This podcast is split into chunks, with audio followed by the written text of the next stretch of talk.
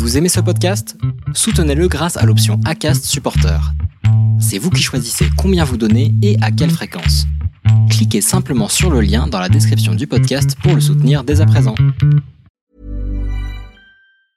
I'm Sandra, and I'm just the professional your small business was looking for. But you didn't hire me because you didn't use LinkedIn jobs. LinkedIn has professionals you can't find anywhere else, including those who aren't actively looking for a new job but might be open to the perfect role, like me.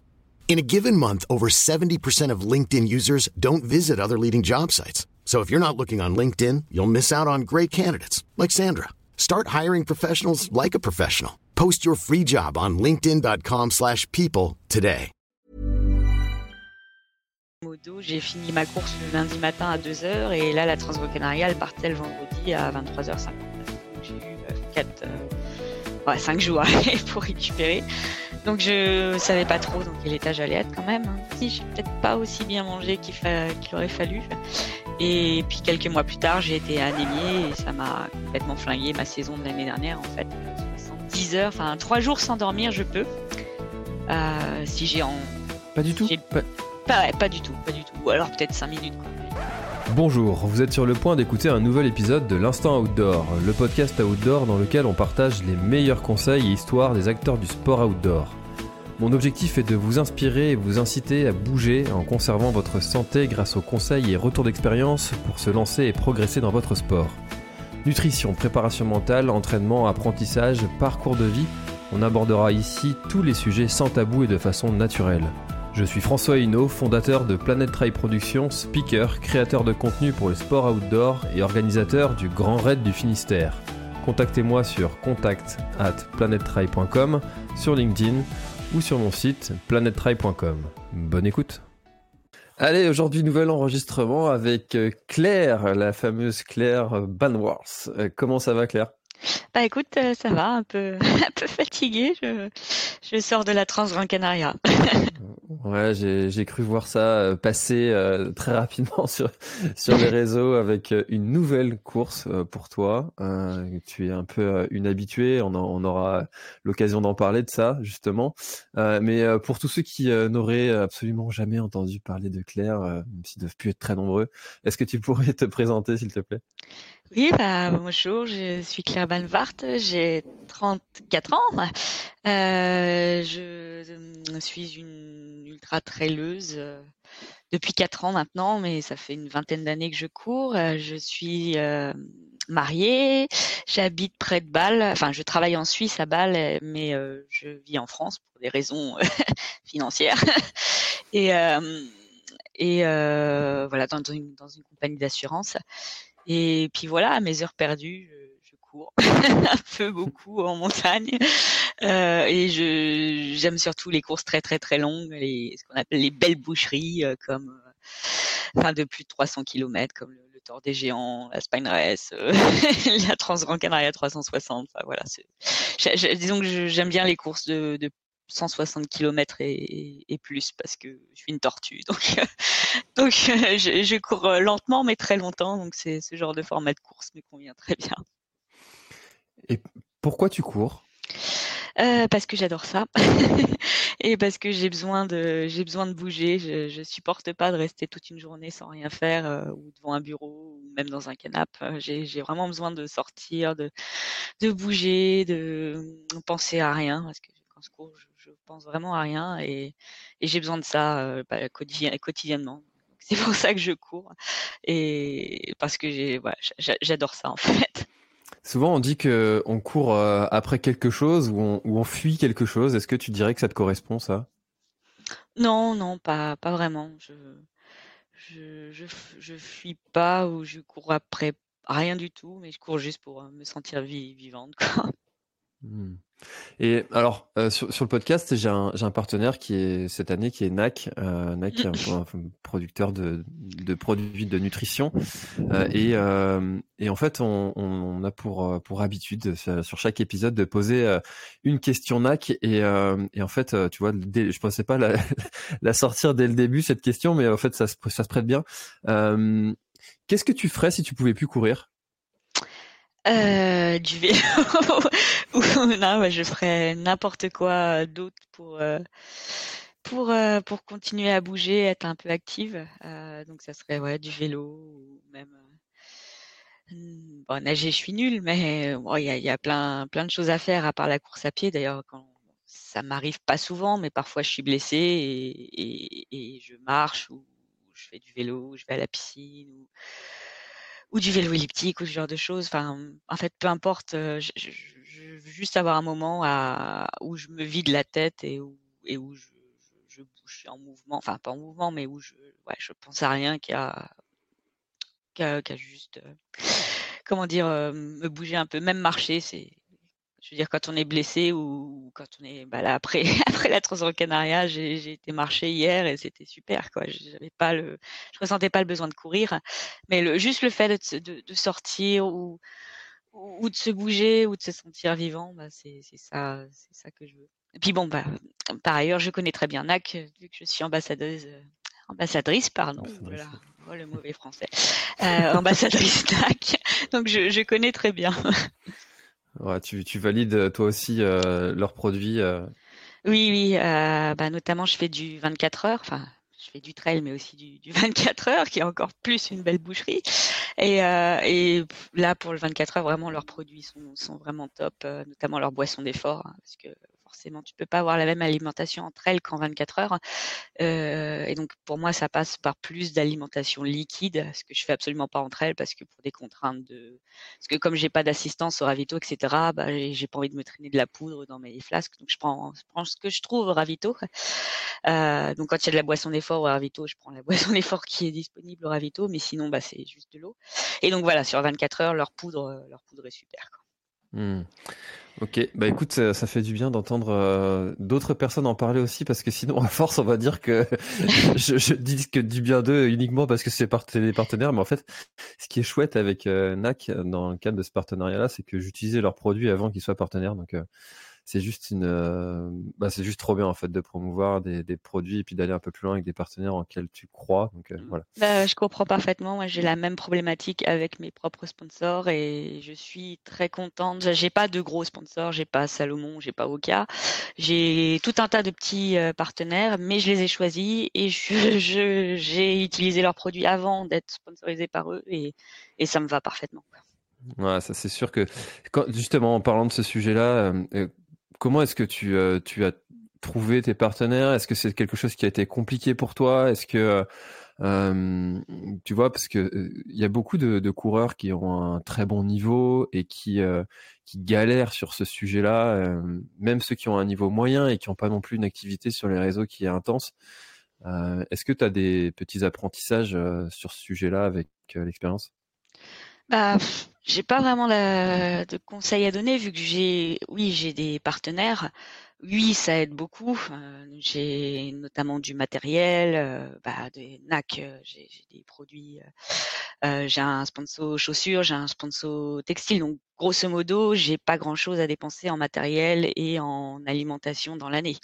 Après, ça reste très marginal. C'est ça, bah, c'est un plus, c'est sûr, mais ça permettrait pas. Je, je suis pas pro, j'ai un boulot et et, et, je suis loin de, de pouvoir euh, de pouvoir vivre de ma passion. Et euh, certes, j'ai des sponsors qui m'aident, euh, mais si on chiffre sur le total de l'année, c'est pas grand chose. Mais ça s'est fait au feeling, ça s'est fait les chaussures. Ben, je peux citer mon partenaire, c'est Topo. j'ai utilisé leurs chaussures, puis j'ai rencontré le un des gérants de Topo, enfin un des mmh, responsables de Topo sur un stand de l'UTMB. On a discuté et puis de fil en aiguille, ça s'est fait comme ça. Red Light, qui est aussi un de mes partenaires, je connais très bien Benoît à Laval pour l'avoir vu sur les backyards et avoir un peu discuté avec lui, etc. Et pareil, ça s'est fait un, peu par hasard. J'utilisais leurs produits et puis euh, et puis le, feeling est bien passé. Euh, Bruckbeck, pareil, je connaissais vraiment leurs produits et après une après avoir gagné la 360 pour la première fois, ils m'ont contacté, etc. Après, j'ai pas cherché plus que ça. Et euh, NAC, pareil. Enfin, je connaissais leurs produits, je les utilisais et j'avais besoin justement pour les 24 heures de passer à une boisson d'effort. Et ça s'est fait aussi comme ça de fil en aiguille parce que je connaissais quelqu'un qui connaissait NAC et qui m'a qui m'a introduit, etc. J'ai, j'ai pas vraiment cherché de sponsor. Euh, ils sont venus, euh, ils sont venus à moi euh, bah, parce que un, j'étais convaincue de leurs produits et deux parce que ils avaient la même, enfin, je pense qu'ils avaient la même philosophie de, enfin, ils recherchaient un peu ce que l'image que je véhicule, ils la recherchaient un peu. C'est-à-dire quelqu'un qui bah, s'en fiche un peu des réseaux sociaux. Je suis pas hyper présente dessus. Moi, je fais un minimum quand même, hein, parce que parce que c'est comme ça que ça marche actuellement. mais, mais, bon, je, je, je, me forçais pas, quoi. Voilà, je, je vais pas mettre des, des selfies de ma gueule à toutes mes sorties, parce que déjà, je saoulerais tout le monde vu que je sors tous les jours. Et puis, bah, je fais des posts sur les courses que je fais, sur les aventures que je fais, et, et, et, j'essaye à chaque fois dedans de promouvoir un peu mes sponsors. Forcément, c'est donnant donnant, mais c'est c'est jamais forcé. C'est toujours parce que j'utilise leurs produits et que je, je suis convaincue de leurs produits. Euh, donc moi, c'est comme ça que je vois le, les sponsors. Je les ai pas particulièrement cherchés, je les ai choisis. Ça s'est fait un peu par hasard. Et c'est une relation qui maintenant, je veux dire, j'ai aucune contrainte. Je me sens pas obligée de poster sur les réseaux euh, ni quoi que ce soit pour euh, promouvoir les marques. C'est juste que bah voilà, je, je suis contente de leurs produits. J'adore, j'adore les utiliser en course. Je suis convaincue de comment dire de pas de leur qualité et euh, bah, du coup, bah, quand je fais un post sur mes courses et que je fais un compte rendu de course, parce que j'en fais souvent, bah voilà, j'essaie de glisser à droite à gauche un petit euh, red light, Brubeck, topo, mais tout simplement parce que, bah, voilà, parce que je, ne je ne choisirais pas actuellement d'autres marques que pour mes courses. Ouais, c'est les partenariats les plus sains en fait, ceux-là. Et puis au final, c'est ceux qui fonctionnent le, mieux parce que euh, d'utiliser des, des, produits en lesquels tu, tu, ne crois pas et puis de les promouvoir, en fait, ça se sent et tous les les auditeurs ou euh, spectateurs ou euh, followers, appelons-les comme on veut, en fonction du support, euh, eh bien, ils le sentent tout ça. On a maintenant tous un peu un espèce de détecteur à bullshit. Exactement. sans se dire, ah, celui-là est en train d'essayer de me la mettre à l'envers. oui, ou celui qui change trois fois de sponsor en un an. Bon, voilà, tu, tu vois qu'il y a un souci. Non, moi, ça fait ça va faire deux trois ans déjà que j'ai les mêmes sponsors et il m'a fallu un peu de temps. J'ai pas mal testé de chaussures, j'ai pas mal testé de matos, euh, mais euh, une fois que j'avais trouvé la recette qui marche, bah, le partenariat, les partenariats se sont faits, euh, se sont faits assez naturellement et maintenant je changerai. Pas bien sûr, hein, si Salomon arrive et me dit je te file 40 000 balles par an, oui, bah, je dirais je, je, je, je, pense que si je teste leurs produits et que je suis convaincue aussi, je, je changerai, tu vois. Mais pour l'instant, moi, ça, ça me convient parfaitement ce que j'ai et c'est très sain. C'est vraiment très sain. Je me sens pas forcée de faire quoi que ce soit pour euh, pour euh, pour maintenir une certaine image, etc. Je peux rester moi-même et, et mes partenaires l'ont bien compris, donc c'est cool. Mmh. bon, eh ben, écoute, euh, c'est quelque chose de plutôt sain et je te souhaite hein, que ça, ça, continue comme ça. Euh, alors justement, en fait, ce week-end, on est là, on enregistre le 27 février. Euh, ce week-end, tu as participé une nouvelle fois à la Transgrande Canaria. Tu as terminé euh, septième euh, femme. Euh, devant, il y avait la, la, lumineuse, radieuse. je ne sais même plus quel terme ajouter à son, à son magnifique sourire euh, Courtenay de Walter. euh, Qu'est-ce que ça t'a fait de participer une nouvelle fois à cette euh, grande Transgrande Canaria et est-ce que euh, tu as traversé des moments un peu difficiles euh, pendant cette course? Parce que tu as, as enchaîné quand même Ouais, ouais, j'ai enchaîné parce que bah, la semaine d'avant, j'étais sur euh, le Legends Trail, qui est un beau 275 km et 10 000 D+, dans les Ardennes belges. Donc j'ai eu, euh, grosso modo, j'ai fini ma course le lundi matin à 2h et là, la Transgrecanaria, partait le vendredi à 23h59. Donc j'ai eu euh, 4, euh, ouais, 5 jours pour récupérer. Donc je savais pas trop dans quel état j'allais être quand même, hein, parce que même si je récupère très vite, cinq jours, c'est court. Euh, et puis surtout, la Transgrande Canaria, c'est une course vraiment très difficile. Et surtout, pour moi, c'est une course courte. je sais que beaucoup de gens vont dire, oh là là, 130 km, c'est pas si court que ça, mais pour moi, c'est court.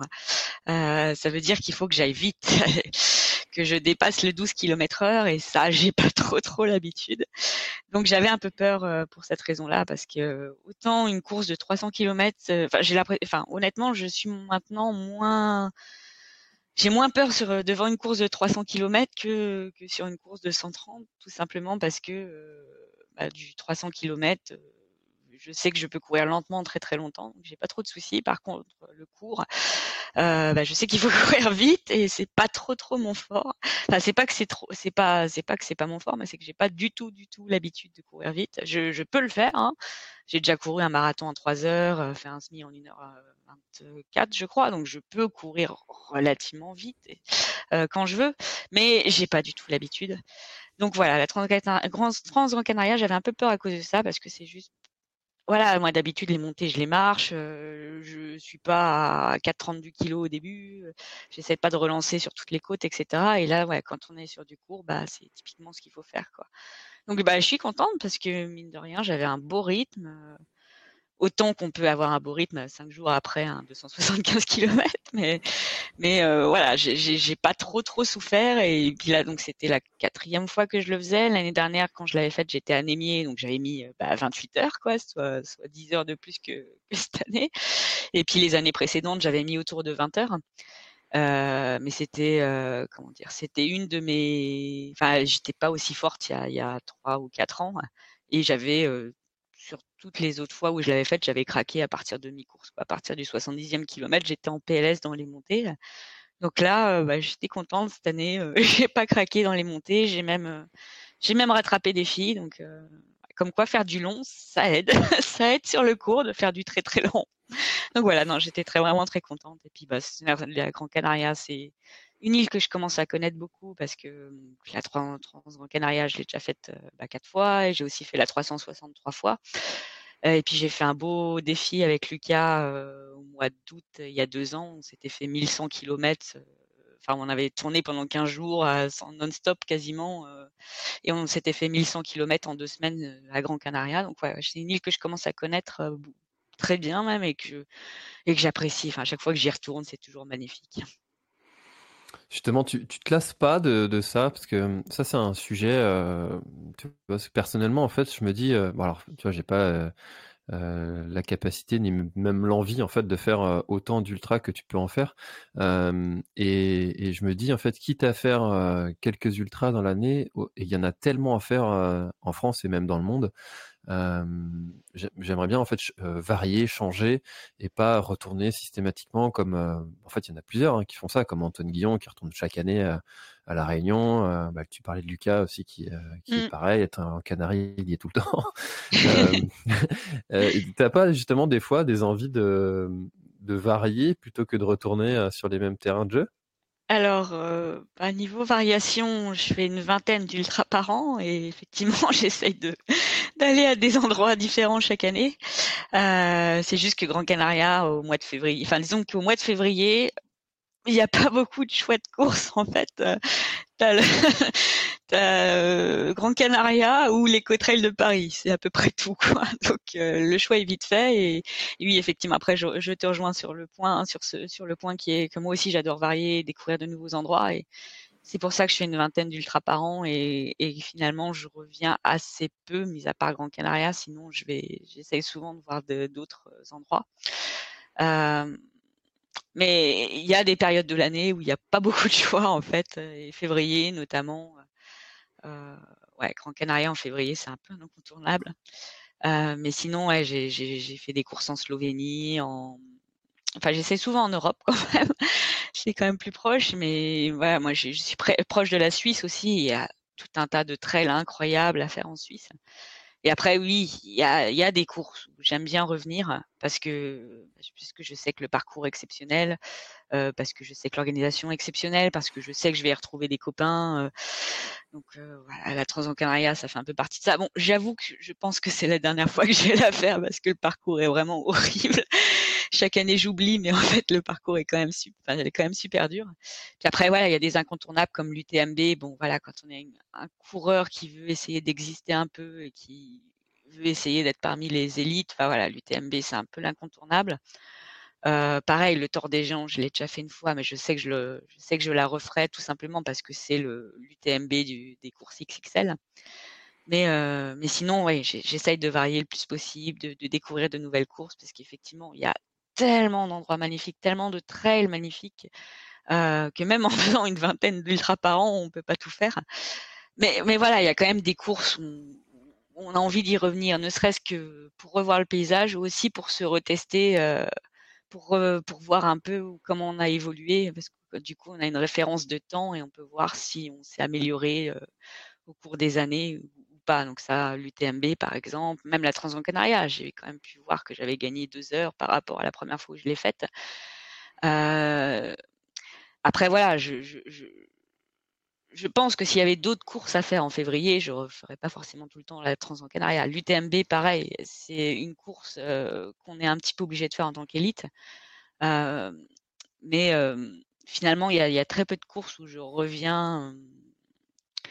Quand j'ai le choix de faire une autre course que je connais pas, je préfère, enfin, je privilégie la nouveauté. Mmh, d'accord.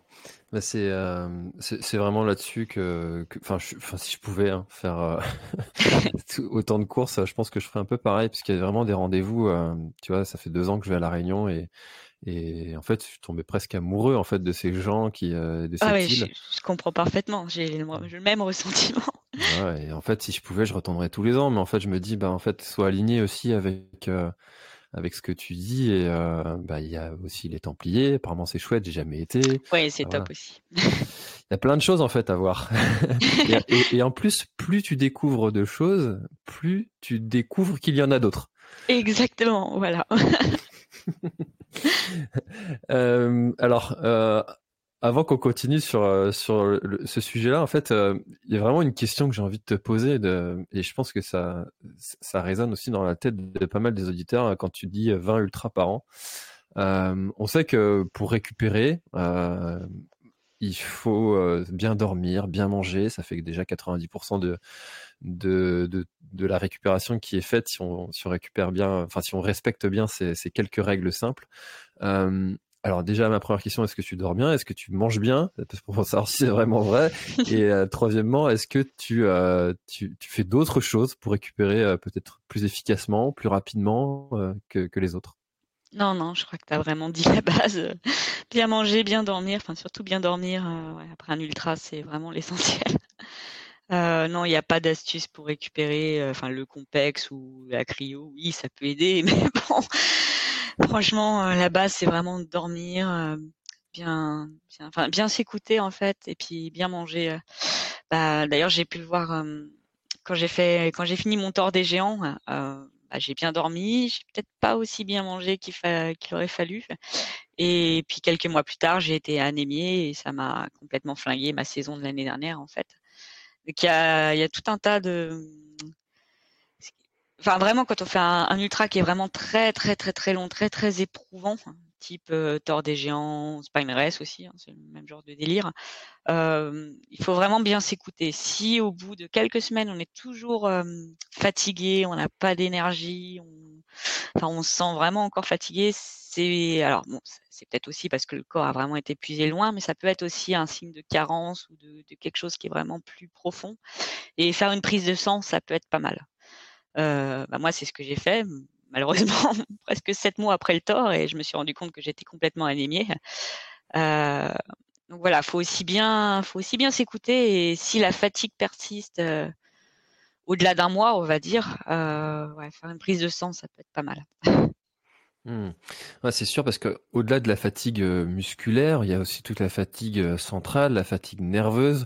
Euh, ouais, puis le sommeil, la dette de sommeil sur un gros ultra euh, où on passe une, deux, trois, quatre, quatre ou cinq nuits dehors, parfois c'est vraiment aussi la dette de sommeil qu'il faut bien reconstruire. Donc effectivement, la dormir, euh, ça doit être la priorité pendant au moins une ou deux semaines euh, après la course. Et, est-ce que tu as un, rythme de travail qui, qui, est adapté ou est-ce que tu as finalement pas vraiment changé ce sujet-là et que tu t'adaptes? euh, alors j'ai pas un rythme de travail adapté, je travaille à temps plein euh, dans une compagnie d'assurance. Après j'ai de la chance grâce au Covid, pour une fois que ça a servi à quelque chose, cette, cette saloperie, pardon. Euh, grâce au Covid, le télétravail s'est quand même un petit peu plus instauré dans, dans ma boîte. Euh, donc, euh, donc ça, ça m'a beaucoup aidé parce qu'avant, bah, tout simplement, je me levais à 6 heures du mat, j'allais courir avant d'aller au boulot, je faisais mes 8 heures de boulot et je courais, euh, enfin, je m'entraînais après, euh, après mon boulot. Donc ça, je le fais encore deux fois, deux, enfin trois fois par semaine, parce qu'il faut que j'ai trois, trois jours de présence par semaine. Mais sinon, voilà, j'ai quand même profité pendant tout 2020-2021 de télétravail quasiment à temps complet. Et puis là, j'ai deux jours de télétravail par semaine, donc c'est plus facile forcément au niveau entraînement, pouvoir un peu plus gérer un peu comme je veux mes horaires et, mes entraînements. et puis j'ai de la chance aussi de travailler beaucoup sur des projets, donc de finalement j'ai pas d'horaire fixe, on va dire, donc ça m'aide beaucoup bah, pour pouvoir un peu m'organiser comme je veux. Euh, moi, ce que j'aime souvent faire, c'est me lever tôt, faire ma journée de boulot et puis euh, me barrer à 16 heures et puis m'entraîner euh, bah, jusqu'à minuit. c'est les, les, les, les 3-8, quoi. Je dors, 3, je, dors 8 heures, je bosse 8 heures et je fais du sport pendant 8 heures mais j'avoue qu'aussi que le télétravail m'a beaucoup aidé pour bah, pouvoir enchaîner une vingtaine d'ultras aussi, parce que finalement j'ai que cinq semaines de congé par an, et si je suis obligée de prendre deux à trois jours de congé à chaque fois que je fais un ultra, bah forcément si on fait le compte, ça passe pas. Euh, surtout quand on fait des, des ultras ou super longs où il faut prendre une semaine de congé, style Store, euh, des géants ou Spine Race quoi. Donc, euh, donc j'ai souvent mon ordi avec moi et il voyage il, il fait autant de kilomètres que moi. Enfin, en tout cas, en avion ou en train, il fait autant de kilomètres que moi, mon ordi. Et, et souvent, bah, je télétravaille avant la course, je télétravaille après la course. D'ailleurs, bah, là, je suis en train de télétravailler aujourd'hui. Et, euh, et, voilà, donc oui, j'ai pas de d'horaire adapté. Euh, je travaille à temps plein, mais j'avoue que le télétravail m'a donné une certaine liberté euh, dans la manière de m'organiser et de a très clairement permis d'enchaîner autant d'ultra euh, ces trois dernières années. Alors en parlant de justement, tu, as prononcé son nom, euh, la Spine Race. Euh, alors pour tous ceux qui connaissent pas, c'est une espèce de boucherie de 430 km avec je ne sais plus combien de dénivelés positifs. tu nous le diras. 14 000, ouais. Je 14 000. Alors c'est c'était des conditions absolument dantesques. J'ai j'ai j'ai dans ma tête euh, presque elle est gravée cette photo de toi avec les cheveux gelés. euh, euh, pour moi le froid c'est quelque chose d'absolument euh, infâme parce que j'ai le syndrome de Raynaud en plus donc c'est douloureux. Donc quand j'ai vu cette photo j'ai j'ai presque gelé intérieurement immédiatement. Est-ce que euh, alors, si, tu veux redire quelques mots sur cette course, euh, fais-le, parce que ça me, ça, me, fascine de pouvoir faire ce genre de distance. Mais est-ce que toi, il y a quelque chose comme ça qui, euh, finalement, c'est cette bête noire, enfin, tu vois, moi, c'est le froid. Est-ce que toi, tu as quelque chose comme ça que tu as détecté c'est dur? Bah ouais, ouais le, moi, le froid et la pluie aussi, c'est vraiment. plus, enfin, plus que le froid, la pluie, à vrai dire, parce que autant le froid, on peut, on peut rajouter euh, des couches, on peut mettre cinq doudounes sur soi. D'ailleurs, c'est ce que j'avais sur la Spine Race, j'ai fini avec cinq doudounes sur moi. Autant quand il pleut, bah, euh, c'est difficile de se réchauffer une fois qu'on est complètement trempé. Donc ouais, ouais, bah typiquement, euh, ma bête noire, c'est toutes les conditions que j'ai eues à la Race ne me demandez pas pourquoi je me suis inscrite à cette course. je sais pas moi-même. Mais oui, oui, typiquement le, froid, la pluie, je, déteste l'humidité. Enfin, la, pluie, euh, la pluie combinée au froid, c'est vraiment euh, ce que je déteste. Alors, du coup, pourquoi euh, Longue histoire. C'était bah, durant le Covid, en, décembre 2020, et toutes les courses étaient. On était confinés depuis quelques mois, je crois, et toutes les courses étaient annulées, sauf la Spine Race en décembre. la course a lieu mi-janvier.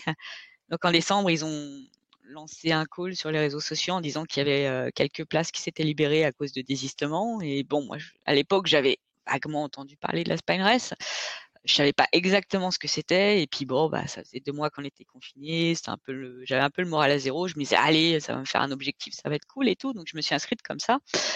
Euh, malheureusement bah trois semaines plus tard bah ça a été la merde aussi euh, pardon Désolé pour mon vocabulaire. C'était aussi euh, hein.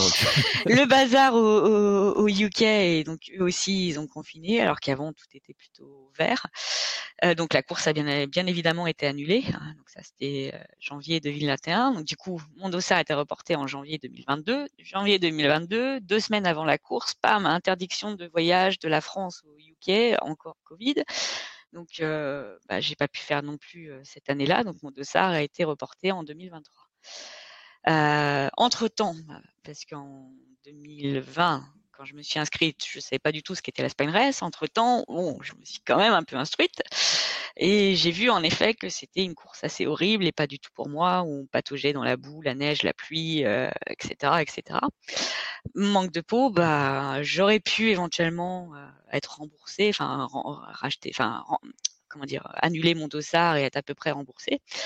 Bon, bah, j'ai juste complètement zappé et j'ai euh, raté la deadline pour me faire rembourser. Et comme c'est quand même un dossard qui coûte assez cher, bon, bah après, euh, une fois que tu as payé le dossard, tu y vas, quoi. bon, tu vas pas cracher dessus. Donc voilà, c'est comme ça qu'en juillet 2023, euh, je me suis retrouvée sur la Spine alors que c'est pas du tout, du tout, du tout ce que ce, dont j'ai, comment dire, ce que j'aime. voilà. C'est surtout, enfin, c'est après avoir fait la Spine je me rends compte que finalement c'est gérable, etc. Mais disons que je n'avais jamais couru en conditions hivernales, jamais couru plus de 12 heures sous la flotte.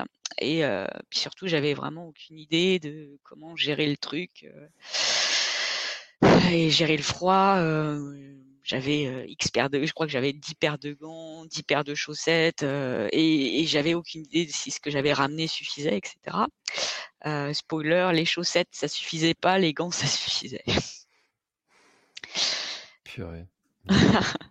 Alors ouais, quand j'ai regardé le prix du dossard, effectivement, euh, ça pique un peu. Ça pique un peu. Après, c'est compréhensible, hein, parce qu'il y a quand même une certaine sécurité derrière. Il y a une équipe qui est prête à intervenir en 10 minutes si tu as un problème, etc. Enfin, il y a, il y a quand même niveau sécurité, euh, parce que bon, pas vous cacher, hein, il y a quand même des moments où on a un petit peu peur, hein, quand c'est en pleine tempête de neige euh, qui fait moins 10, euh, quand on a les cheveux, les cheveux gelés, quand on a les, les, comment dire, les doigts qui commencent à s'engourdir, qu'on n'arrive même pas à ouvrir son sac pour mettre une doudoune sur soi, on a quand même un petit peu peur, on est quand même content de savoir qu'il y a quelqu'un qui peut venir assez rapidement nous aider, quoi.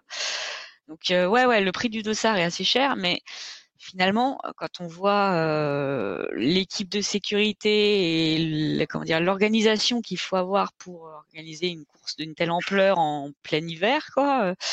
Euh, bon, c'est, on est quand même content finalement de mettre le prix parce que la sécurité, ça n'a pas de prix en fait. Ouais, c'est pour euh, pour les auditeurs, c'est 1355 euros de, le de ça. Euh, Mais en fait, euh, alors ça c'est un sujet ça qui revient souvent sur les réseaux, euh, le, prix du dossard. et je ne comprends pas les gens qui comparent le, le, prix du dossard au kilomètre. C'est un truc, je, je, je, je vois pas le lien en fait entre le. C'est comme si tu comparais le concert de, de, de trois potes du lycée mmh euh, qui font le truc dans un bar et le concert de Coldplay. Si les deux font une heure et demie, c'est c'est pas la même chose quoi. Ouais, non, c'est c'est très bien illustré. C'est, je crois qu'il y a pas mieux comme image quoi. tu vois, je, je serais pas choqué de payer un peu plus cher le concert de Coldplay quoi. Tu vois? Ouais, bah pareil, il y a des gens euh, voilà qui disent que l'UTMB c'est très cher. Oui, enfin bon, l'UTMB t'es quand même un live euh, un live vidéo, ça passe sur l'équipe 21 je crois plus. T'as quand même un putain de salon des exposants, t'as une ambiance particulière, t'as des ravitaux aux petits oignons. T'as, c'est pro quoi, voilà. Hein. Oui, c'est sûr qu'après le trait du saucisson, tu payes 20, tu, fais, tu payes 20 balles, bon, c'est cool quoi, mais c'est pas la même chose. Non, je crois que t'as très bien, t'as très bien résumé le truc. Ah oui, après, parfois effectivement, tu peux te sentir arnaqué sur certains trails. Mais euh, bah dans ce cas, tu reviens pas l'année d'après et puis, puis, tu te plains pas et puis c'est tout. C'est exactement ça. C'est euh, vrai quand tu la prestation qui derrière n'est pas alignée parce que t'as pas vécu un bon moment. Bon bah d'accord, mais euh, dire euh, ah, pour, euh, X kilomètres, oh, bon bref. de toute manière, voilà, j'ai été sélectionné pour la hard rock. la hard rock, c'est 400 balles le dossard, quoi. Et du coup, je me suis un peu renseigné sur les trails aux États-Unis. T'as pas de, enfin, 100 miles, c'est 400 euros aussi, quoi. Donc c'est plus de 2 euros du kilomètre. Bon, bah voilà, hein, j'ai l'impression que c'est les prix là-haut et j'ai l'impression qu'en Europe, on n'est pas si mal loti niveau, niveau prix du dossard. Quoi. Mmh. Ouais, ça c'est un, un, vrai sujet. Ça, tiens, je pourrais peut-être en faire un épisode complet, ça, avec, euh, avec ah un organisateur qui a pas sa langue dans sa poche, tu vois, un truc. Ah ouais, je pense qu'il y, a moyen, y a moyen de discuter pas mal. Ouais, ouais. c'est clair. Euh, Qu'est-ce que tu dirais à, la Claire qui, euh, qui commence le, la longue distance maintenant avec euh, toute ton expérience? Est-ce que euh, tu lui donnerais un conseil? Ouais, d'oser, hein. D'oser, d'oser monter sur les grosses distances. C'est vrai que j'ai bah, finalement, ça fait que quatre ans que je fais du trail et finalement des très très grosses distances, ça fait de trois ans quoi. et c'est vrai que j'ai hésité à monter déjà sur un 100 miles, j'ai hésité.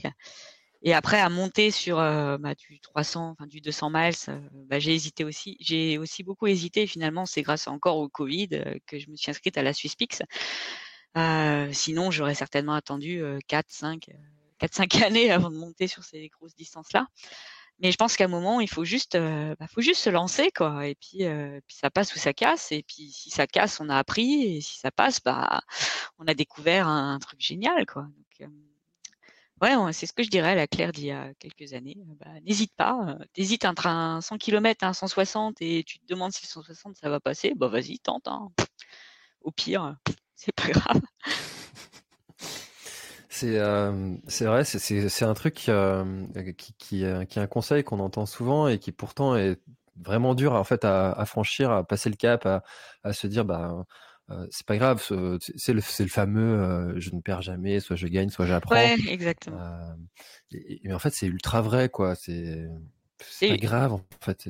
C'est ça. Et après, je, je, dis, pas qu'il faut avoir l'entraînement, la condition physique derrière. Enfin, je veux dire, il faut quand même être assez sûr de soi. Il faut pas se pointer sur un 3, enfin, faut pas se passer sur un 100 miles ou un 200 miles en ayant couru de footing dans l'année. Mais je veux dire, à partir d'un moment où on est en forme, bien entraîné, euh, prêt mentalement, bah go quoi, vas-y, hein, c'est bon, ça passera. Faut pas, faut pas douter, faut pas avoir de doute. Hein. Si l'entraînement est là, si le job est là, euh, eh ben, eh ben, ça passera. Hein. Hmm. Alors tu vois, il y a quand on parlait tout à l'heure des, euh, des différents types de courses ce week-end, là on est lundi, euh, ce, ce, samedi, là, j'ai découvert un nouveau type de course, enfin nouveau euh, pour moi. J'avais jamais participé à ce genre de, de format. C'est les formats en, en, boucle. Alors là, c'est un dernier homme debout. Toi, tu, tu, connais bien le format backyard. Backyard, ouais, ouais. Dernier homme debout, moins, parce que c'est pas du tout la même chose en fait. Mais oui, oui, je, je, je, je vois aussi euh, ce qu'est un, enfin ce que peut être un dernier homme debout. Alors pourquoi tu dis que c'est justement pas du tout la même chose? Parce que le format est un peu le même, c'est euh, juste un peu plus long, un peu plus dénivelé euh, Oui, alors c'est pas du tout la. Déjà, le format dernier homme debout, c'est limité en temps, c'est limité à 24 heures.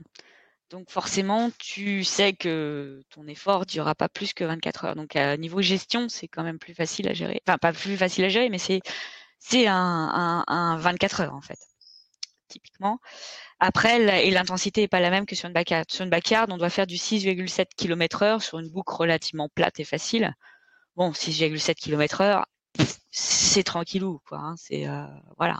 Au début, c'est facile, puis ça devient dur au bout de 40 heures, quoi.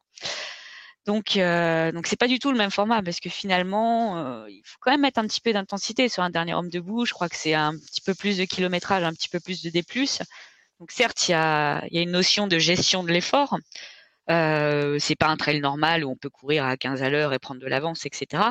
Mais il y a quand même une intensité un poil plus soutenue que sur une backyard où en fait la backyard, la vraie difficulté, c'est de bien gérer sa course pour s'économiser au maximum et où idéalement une backyard, bah, le record il a 100, 101 heures, euh, donc on est quand même très loin des 24 heures et, euh, et les meilleurs en France font une cinquantaine d'heures, donc on n'est pas du tout, du tout sur la même gestion de course puisque finalement on est sur au minimum, enfin quand on est très bon, on est au minimum sur un deux fois plus long quoi. Mmh. C'est lunaire, hein, 101 heures de. de... Ouais, bah, je les ai vus euh, bah, justement sur les, les Legends Trail il y a, il y a deux semaines. Je les, je les ai vus, les deux bestiaux, là, les Ivo, Ivo et, et Meren. Et puis Meren, je l'ai vu aussi sur la Spine Race. Et ouais, ils sont impressionnants. Ils sont vraiment très, très impressionnants. Alors, ton, ton record, si je me trompe pas, c'est 40 tours? C'est 45, euh, mais euh, je peux faire largement plus. J'étais, euh, un peu blessée, etc. Donc j'ai, quelques backyards, enfin j'ai deux backyards de prévus cette année et j'espère dépasser les, 60. Mais après le, le problème, enfin pas, c'est pas vraiment un problème, mais c'est le principe de la backyard, c'est qu'il faut pas être tout seul. Il faut trouver un petit, un petit camarade pour pour, pour aller le plus loin possible. Donc bah, j'espère en trouver un sur les sur les deux prochaines backyards que je vais faire. Et, comment tu gères euh, la, partie sommeil sur ces, courses-là? Parce que tu peux pas dormir pendant. Bah, en fait, c'est assez simple. euh, c'est que moi, toutes les courses de, allez, on va dire 60 heures, euh, la limite, ça peut être euh, 70 heures. Enfin, trois jours sans dormir, je peux. Euh, si j'ai en, Pas du tout? j'ai- Pas- Pas, ouais, pas du tout, pas du tout. Ou alors peut-être cinq minutes, quoi. Mais, mais, euh, mais ouais, typiquement, euh, les courses de, allez, jusqu'à 200, à 300 kilomètres qui, qui se gagnent en, ah, qui peuvent, enfin bon, les, les courses de moins de 70 heures, euh, je dors pas. Ou alors, une petite micro-sieste si ça va pas, quoi. Mais euh, donc le sommeil, il est vite, il est vite géré. Donc sur une backyard, mon record est à 45 tours. Bah, je suis pas emmerdée par le sommeil, quoi. Et jusqu'à 72 heures, je sais que je serai pas trop trop emmerdée par le sommeil si j'ai café, coca, etc. Quoi. Euh, par contre, sur des sur des courses type des Géants ou euh, Swiss Peaks ou même la, la, la Spine Race où tu sais que tu en as pour minimum 80 heures, ouais, là faut là faut gérer le sommeil et là c'est un petit peu un peu plus compliqué. Et, et alors, est-ce que en, en soirée au lycée, t'étais la dernière couchée euh, T'as toujours eu une faculté à, à Euh, résister au sommeil ou euh, c'est venu avec le, le temps? J'ai comment dire euh, j'étais sportive de niveau quand j'étais jeune, mais pas en course à pied. J'étais euh, fleurettiste euh, et j'étais aussi euh, en prépa pour faire des études. Et euh, j'avoue que gérer les bah, les cours de prépa et mes entraînements d'escrime plus mes compètes le week-end, bah, typiquement je dormais 5 heures par nuit. Et j'ai fait ça pendant trois ans à peu près. Et puis pareil, quand je suis passée dans la vie active, j'ai fait une année et demie où j'ai travaillé dans le conseil.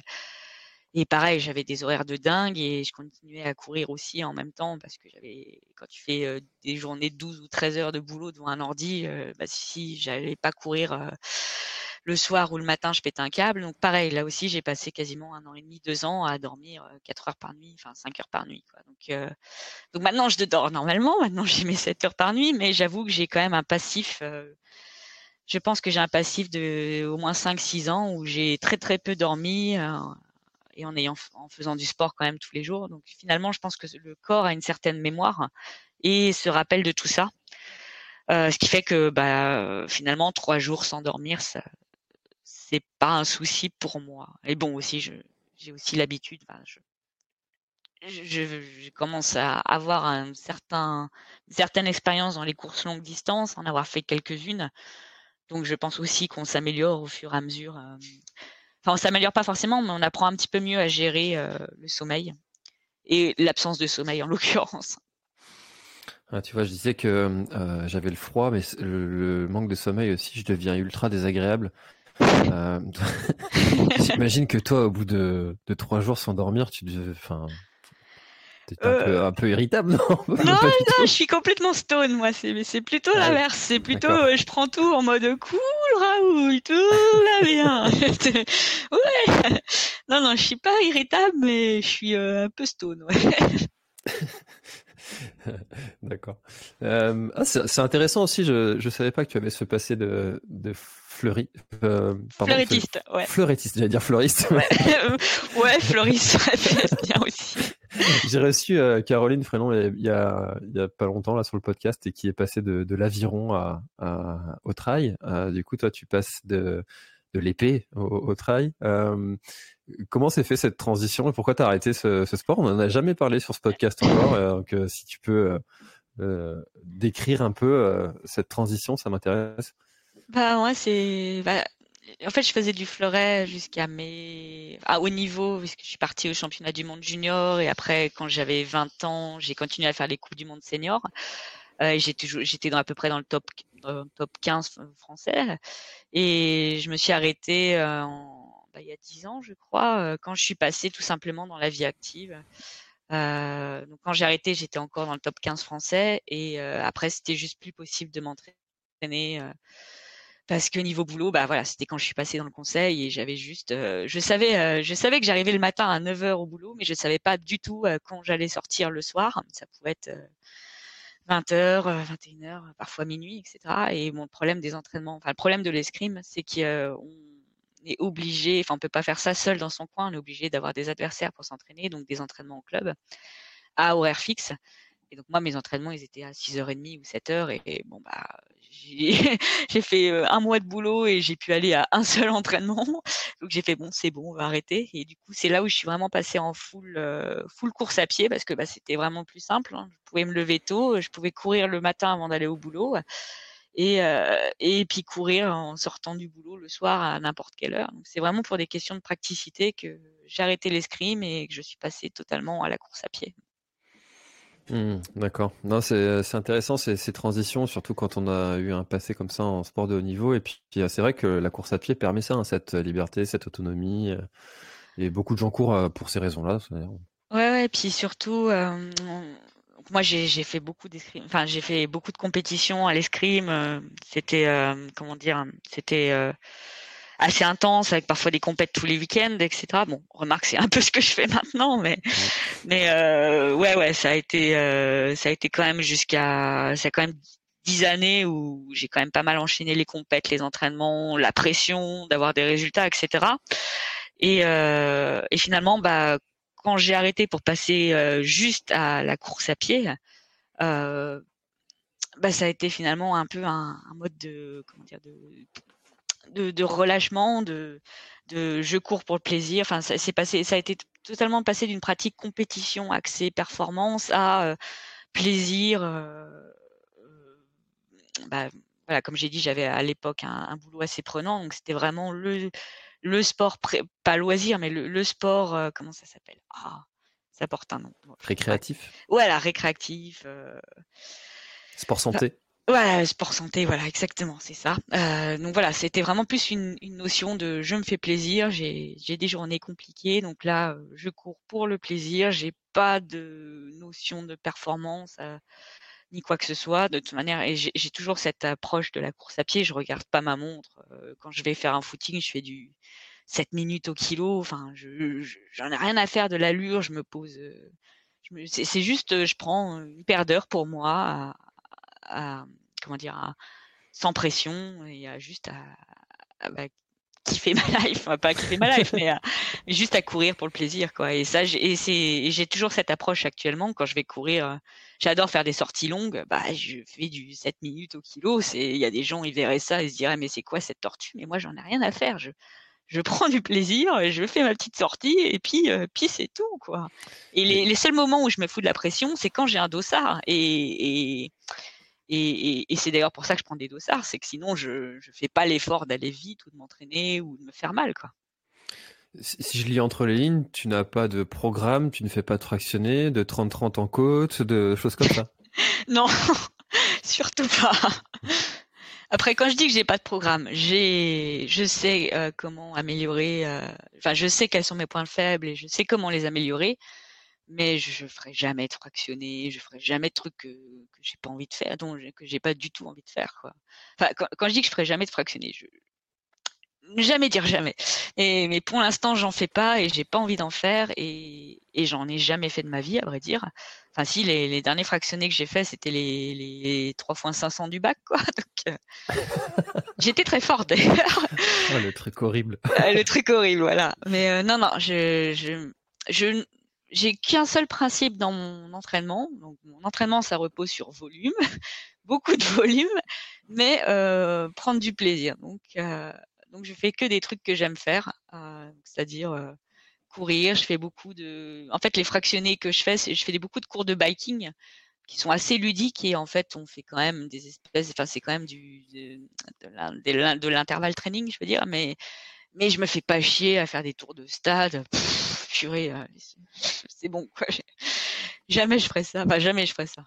Euh, je ferais peut-être ça quand je préparerai un, parce que je vais partir au championnat du monde de 24 heures en fin d'année. Enfin, si tout se passe bien. Peut-être, peut-être que je ferai des fractionnés. On verra si j'arrive à me motiver à en faire. Mais honnêtement, pour le trail, jamais, jamais je ferai de fractionnés. Mais je fais, voilà, je fais, par contre, je fais euh, des grosses randos, des grosses sorties longues. Euh, je fais beaucoup de machines à marche parce que bah, un de mes gros points faibles c'est la montée. Donc c'est vrai que depuis que je fais de la machine à marche, je me suis quand même un petit peu améliorée. Mais euh, mais je fais que des trucs euh, qui me plaisent et voilà du fractionné, des 30-30, des séances au seuil, etc. non. Après, je dis pas que si j'en, peut-être que si j'en faisais, je serais meilleur, je ne sais pas, mais en tout cas, je serais moins. Enfin, je pense que j'aurais pas cette motivation qui est intacte euh, bah, depuis que j'ai commencé le trail il y a 5 ans, quoi. enfin il y a 4-5 ans. Et est-ce que euh, tu vois, avec ton passé de quand même euh, niveau mondial dans un sport, ces, très bons résultats que tu as sur toutes ces courses, est-ce que tu dirais que tu as une âme de compétitrice? Ah bah très clairement. je le vois tonnerre, je le vois dès que j'accroche un dossard, euh, je suis plus à 7 minutes du kilo. C'est c'est c'est plus la même motivation. Non, j'avoue que j'ai j'ai euh, cet esprit de compétition hein, qui m'a pas quitté depuis que je, bah, suis très jeune en fait. Hein. J'ai toujours voulu être la meilleure, même à l'école sur le plan scolaire ou après quand j'ai commencé l'escrime. Mais euh, ce n'est que durant les compétitions. À l'entraînement, je m'en fiche. Euh, de mon allure, euh, de comment dire, je, fais parfois des sorties en groupe ou etc. J'ai pas envie d'être la meilleure à l'entraînement. Après, voilà, quand j'ai un dossard sur moi, c'est pas du tout, du tout la même chose. Et j'avoue que euh, j'ai un très très fort esprit de compétition. Mais c'est finalement plus et plus un comment dire, je suis plus en compétition avec moi-même qu'avec les autres. et c'est aussi pour ça que j'adore le trail et que j'adore ce sport c'est que finalement, comparé à l'escrime où là on avait vraiment c'est qui est un sport vraiment d'opposition où le but du jeu c'est d'être meilleur que son adversaire là le trail finalement le but du jeu c'est de donner le meilleur de soi-même. Et et donc cet esprit de compétition je l'ai envers moi-même et pas envers les autres. Et c'est ça qui est génial avec le trail. Et justement du coup ça, ça t'intéresse pas de te dire tiens euh, par exemple euh, sur 2024, euh, je vais euh, préparer alors, on va prendre l'exemple classique, l'UTMB. et puis, je vais optimiser absolument toute ma saison pour arriver au meilleur niveau possible ce jour-là, pour faire le meilleur résultat possible ce jour-là. Ça, ça t'intéresse pas? Ah, c'est une très très bonne question. c'est une question que je me pose depuis pas mal de temps, parce que c'est vrai que pour être honnête, quand tu fais 20 ultras par an, tu peux pas être à 100% sur toutes les courses. Euh, et, et j'ai jamais été à 100% sur aucune de mes courses. Et, je me dis effectivement que si je choisis la course et que je m'entraîne pour, que j'optimise tout, effectivement, je pourrais, je pense que je pourrais tout péter. Enfin, pas tout péter, mais je pense que je pourrais être largement meilleur que ce que je fais actuellement le seul problème, c'est que bah, je vais me faire chier pendant un an. Quoi. Putain, je vais, je vais vraiment en baver pendant un an. Et si jamais sur la course ça se passe mal, bah, ça va être la grosse déprime et la grosse loose. Donc, donc non quoi. Enfin, je préfère me faire une vingtaine d'ultras et me faire vraiment plaisir. après, je dis pas que je le ferai pas un jour. je dis pas qu'à un moment, je me dirais tiens ça c'est mon gros objectif, je vais tout faire pour être à 100% le jour J. Euh, donc je dis pas forcément passer un an à préparer le truc et à pas faire de course pendant un an, mais euh, oui, un jour je dis pas que je le ferai pas. Peut-être qu'un jour je ferai du TMB comme ça, en mode euh, je vais tout défoncer, etc. Mais me connaissant, je vais tenir trois mois, je vais tenir trois mois à m'entraîner sérieusement, puis je vais rajouter une course, puis je vais rajouter une autre course, puis au final ça va ressembler à rien du tout. Mais non, non, c'est une très bonne question. Et oui, je pense qu'un jour je le ferai. préparer sérieusement un objectif. Euh, être à 100% le jour J. je vais déjà essayer de le faire un peu cette année parce que j'avoue que bah, là l'UTMB j'ai prévu un mois sans rien avant, ce qui est énorme hein, pour moi. Un mois sans rien faire avant, c'est extraordinaire. Euh, la hard rock, pareil, je vais essayer de la préparer à peu près sérieusement. Euh, mais et pareil, les championnats du monde de 24 heures, je vais aussi essayer de les préparer sérieusement, mais bon, je me connais, ça va ressembler à rien en fait. Euh, mais oui, un jour, un jour, je le ferai, mais mais je veux dire, c'est c'est pas vraiment ma philosophie. Je préfère avoir beaucoup de plaisir durant l'année, et je sais que beaucoup de gens, surtout beaucoup d'élites, comprennent pas forcément ça, mais le but du jeu aussi, c'est de voir aussi à long terme. Et, de faire autant de courses, enfin pour moi des cours, mes courses c'est de l'entraînement en fait, c'est euh, le moyen pour moi de, bah, de faire des sorties au seuil ou de faire des sorties euh, en fractionné. Enfin c'est aussi toutes les courses que je fais dans l'année, c'est pour moi un moyen de m'entraîner et de m'inciter à aller vite parce que sinon je sais qu'à l'entraînement je le fais pas quoi. Je me rentre pas dedans à l'entraînement, j'aime pas me faire mal. Et, euh, et je vois à long terme, je me dis bah oui, Là, effectivement, si cette année, je me prenais trois mois à préparer à fond la caisse l'UTMB, oui, je pourrais faire un top 10. Ouais, mais bon, je, me dis aussi que, bah oui, mais moi, le top 10, c'est bien, mais peut-être un peu plus que le top 10, tu vois. Et je me dis que d'ici quelques années, à enchaîner des courses comme ça, à prendre plaisir à l'entraînement, à, progresser, bah, ouais, peut-être qu'en étant patiente et dans 3-4 ans, préparer bien la course que je veux. Alors, quand je dis l'UTMB, ça sera peut-être une autre course. Hein, je, je, ne dis pas. J'ai plein de, j'ai plein d'idées. mais, euh, mais je vois, voilà, je vois aussi à long terme. Je pense que je suis très jeune. J'ai 34 ans. Euh, moi, mon idole, c'est Courtenay. Euh, pour l'instant, je suis à des années, années, années, années lumière, voire même des galaxies de son niveau. Mais je me dis que ah oui, mais elle a quelques années de plus que moi et si dans 4-5 ans, bah, j'arrive à à peu près à me rapprocher de là où elle est, moi je dis rapprocher, j'arriverai jamais à son niveau, mais voilà, c'est je je vois plus à long terme et à me dire que j'ai encore le temps et que, me faire chier à préparer un objectif, oui, je le ferai, mais pas tout de suite. Mmh. Alors je te confirme, hein, petite parenthèse, 34 ans, c'est très jeune. On est très jeune. Ultra, ouais, ouais, On est très jeune. Non, non, mais moi j'ai 35 ans. On est très jeune. D'accord. ok. Mais oui, non, on est quand même assez jeune. Enfin là, je, regardais à la Transgran Canaria. Oui, il y avait des gens un peu plus plus jeunes que moi, etc. Mais j'ai quand même fait toute la course avec un vieux briscard de 50 ans. Bon, remarque, euh, il courait vite pour 50 ans le gars. mais oui, oui, c'est voilà, enfin c'est puis c'est un sport, euh, c'est un sport génial aussi parce que c'est un sport qu'on peut faire de 35 à 70 bah, ans. Enfin, il n'y a pas de limite à ce sport, donc finalement, il ne faut pas être pressé, quoi. Bien sûr. Même si euh, quand tu passes devant un lycée, on commence à te vous voyer. Euh. on est très jeune. Euh, est-ce que toi qui as qui a quand même fait pas mal d'interviews, qui a répondu quand même à pas mal de questions à l'arrivée de course, est-ce qu'il y a une question qu'on ne t'a jamais posée? Elle est bizarre cette question. Hein. Elle est bien. J'étais pas prête. Moi non plus, euh... venir comme ça. Une question qu'on m'a jamais posée. Euh... Ah, écoute, euh, oui, certainement, des milliers de questions qu'on m'a jamais posées. Et tu te dis, bah tiens, mais pourquoi on me demande jamais ça et tout le temps c'est ça? C'est jamais arrivé ça? Non, je sais pas. Euh, non, j'ai pas, j'ai pas l'idée. C'est aussi parce que j'ai un peu le cerveau en compote après ma course, donc là j'avoue que j'ai deux de temps, mais euh, c'est une course qu'on m'a jamais posée de questions. Bah, est cette question. Allez, je te laisse réfléchir un petit peu et, euh, et j'en ai une autre. Euh, tu vois, tu parlais de, de, tous les formats qui sont un peu euh, particuliers.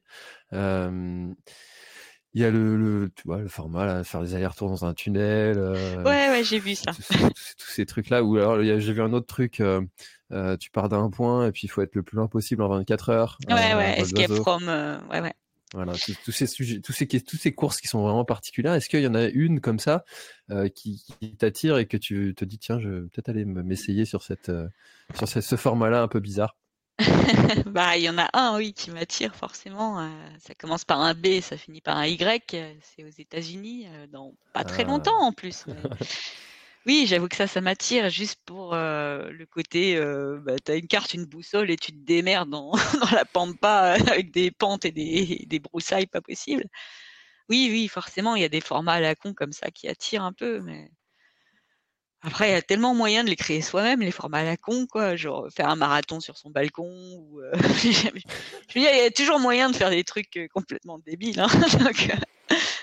Alors pour tous ceux qui n'ont pas suivi, c'est Barclay. Ouais, c'est ça. c'est la Barclay.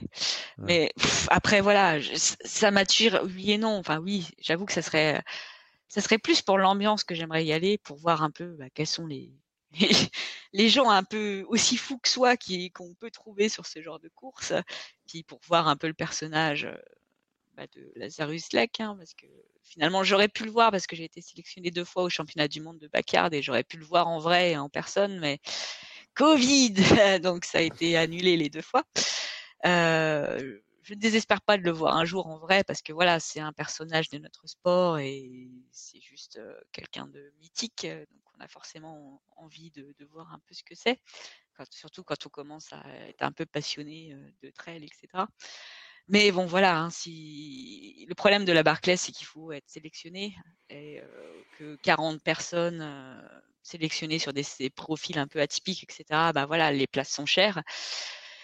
Mais c'est pas, voilà, si, un, jour j'y vais, bah ça serait un, énorme défi, c'est sûr. Hein. J'ai aucune idée de comment je me débrouille avec une carte et une boussole.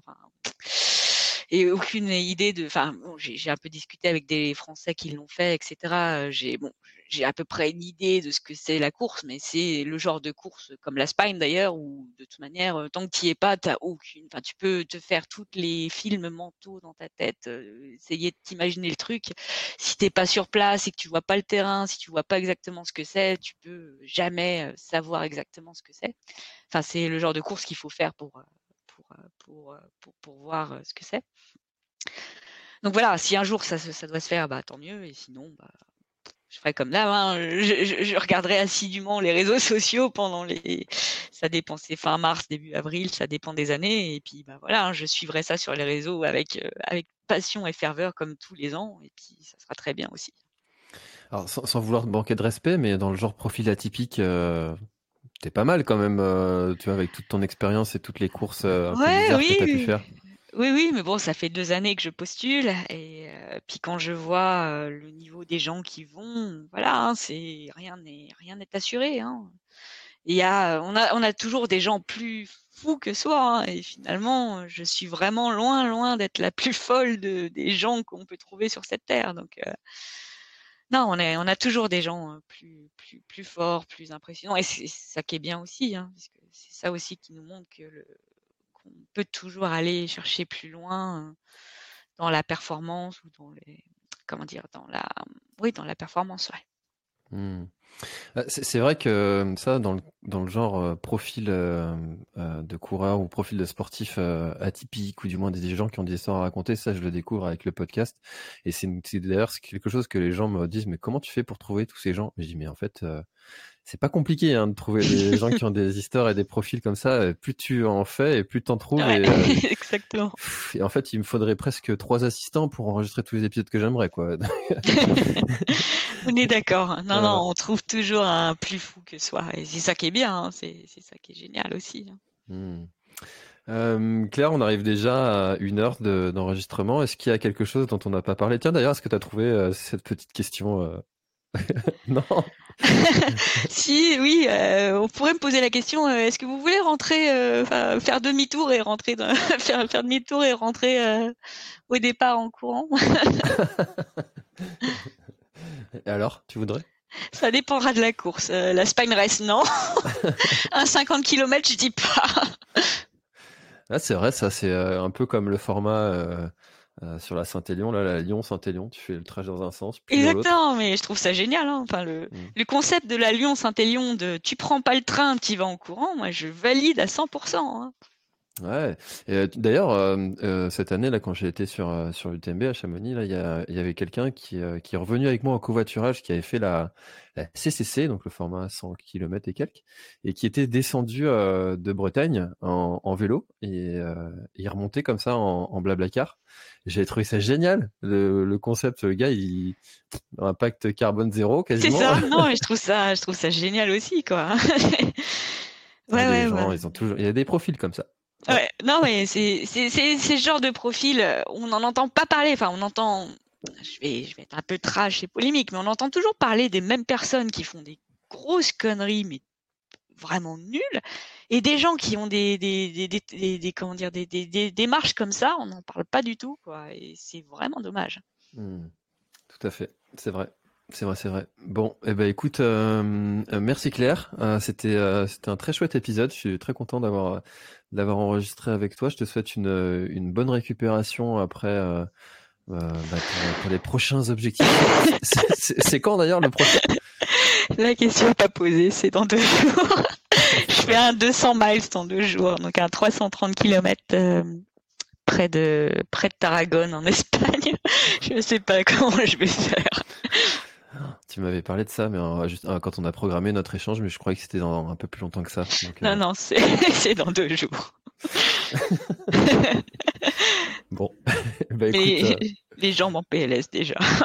Eh ben, eh ben, tipa tipa. Euh, Exactement. la redoute l'est là. C'est ça. La dodo l'est là. Ouais.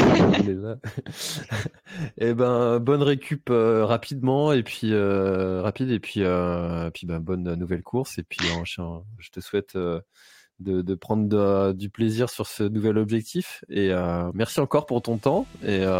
Pas de rien, merci à toi. Avec plaisir. à bientôt. À bientôt. Salut. Merci d'avoir écouté cet épisode de l'Instant Outdoor. J'espère qu'il vous a plu. Si c'est le cas, et même si ce n'est pas le cas, abonnez-vous pour ne rater aucun épisode. Parlez-en autour de vous et laissez-moi un commentaire sympathique sur Apple Podcast, c'est ce qui m'aide le plus à remonter dans les classements.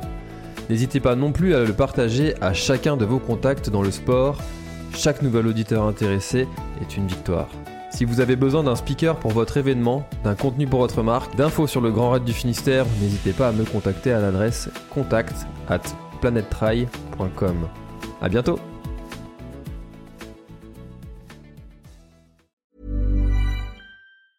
Hi, I'm Daniel, founder of Pretty Litter. Did you know cats tend to hide symptoms of sickness and pain? I learned this the hard way after losing my cat, Gingy. So I created Pretty Litter, a health monitoring litter that helps detect early signs of illness by changing colors, saving you money and potentially your cat's life. Pretty Litter is veterinarian developed, and it's the easiest way to keep tabs on your fur baby's health right at home. Go to prettylitter.com and use code ACAST for 20% off your first order and a free cat toy. Terms and conditions apply. See site for details.